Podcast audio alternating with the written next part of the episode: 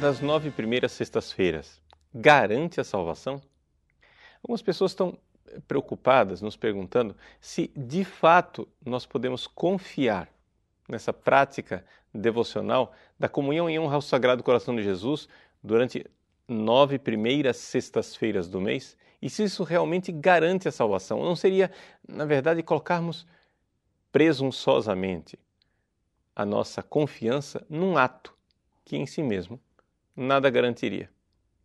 Bom, primeiro vamos é, conhecer a promessa e a história um pouco desta revelação privada. Santa Margarida Maria de Lacoque, uma religiosa visitandina que vivia em Paris-le-Monial no século XVII, teve várias aparições de Jesus. E Jesus fez doze promessas. A promessa número 12 é conhecida como a grande promessa. E Jesus então diz assim: Eu prometo, na excessiva misericórdia do meu coração, que meu amor onipotente concederá a todos os que comungarem durante nove primeiras sextas-feiras do mês seguidas a graça da penitência final.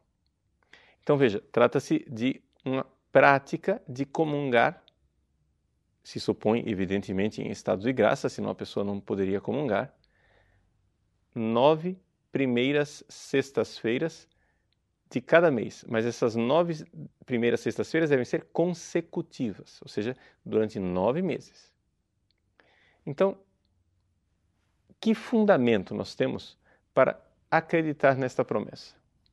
Bom, em primeiro lugar, nós devemos reconhecer o seguinte: a Igreja amplamente aprovou esta promessa. Trata-se, é verdade, de uma revelação privada.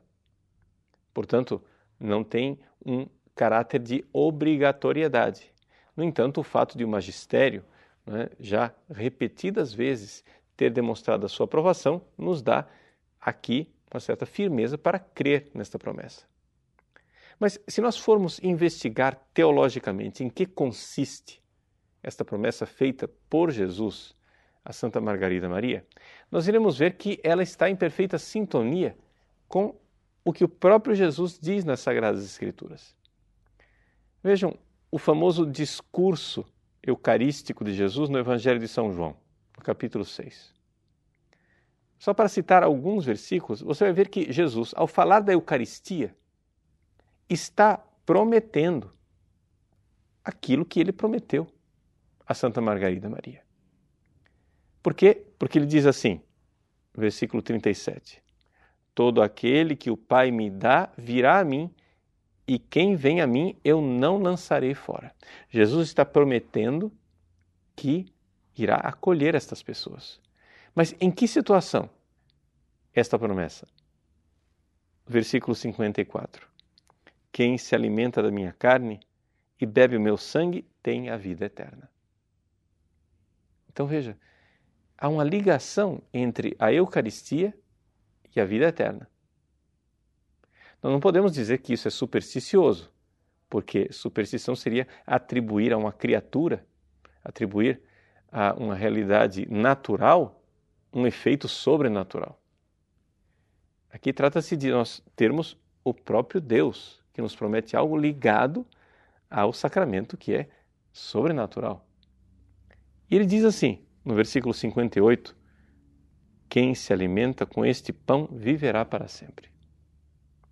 Então, a promessa de Jesus feita a Santa Margarida Maria é uma promessa que está ligada a essa realidade, que quem comunga irá ter a vida eterna. Agora, em que condições?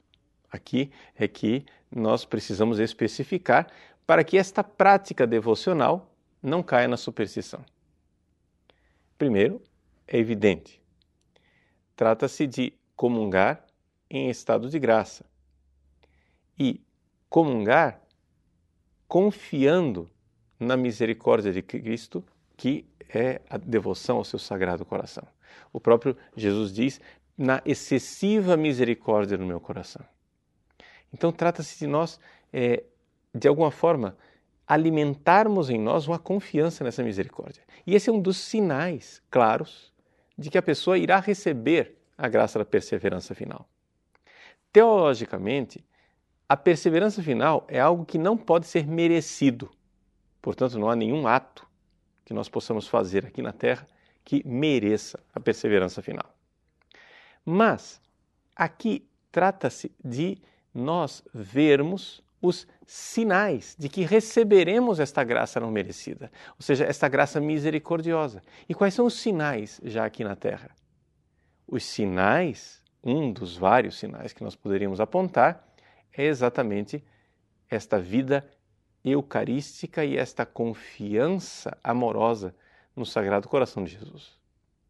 Por isso, a prática das nove primeiras sextas-feiras do mês não é simplesmente uma realidade mágica, mas é uma realidade pedagógica que faz com que a pessoa se habitue a viver em estado de graça para poder comungar durante nove primeiras sextas-feiras, que a pessoa cresça na sua devoção eucarística para com nosso Senhor Jesus Cristo e que verdadeiramente confie na sua misericórdia. Ora, todos esses são sinais claríssimos de que a pessoa irá receber a graça da perseverança final.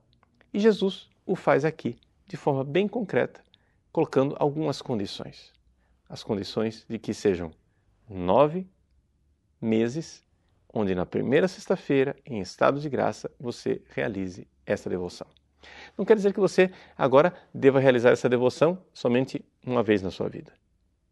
Você, ao contrário, deveria praticar isso constantemente e continuamente, porque é somente assim que, de fato, você poderá é, garantir que irá receber esta graça. Porque a graça da perseverança final nós a recebemos diante de uma oração humilde e confiante no coração misericordioso de Jesus. Pedi e recebereis. Batei e abri-se-vos-á. Buscai e encontrareis. Vos será dada uma medida calcada, sacudida, abundante em vosso regaço. É a promessa de Cristo. Mas é necessário pedir e confiar.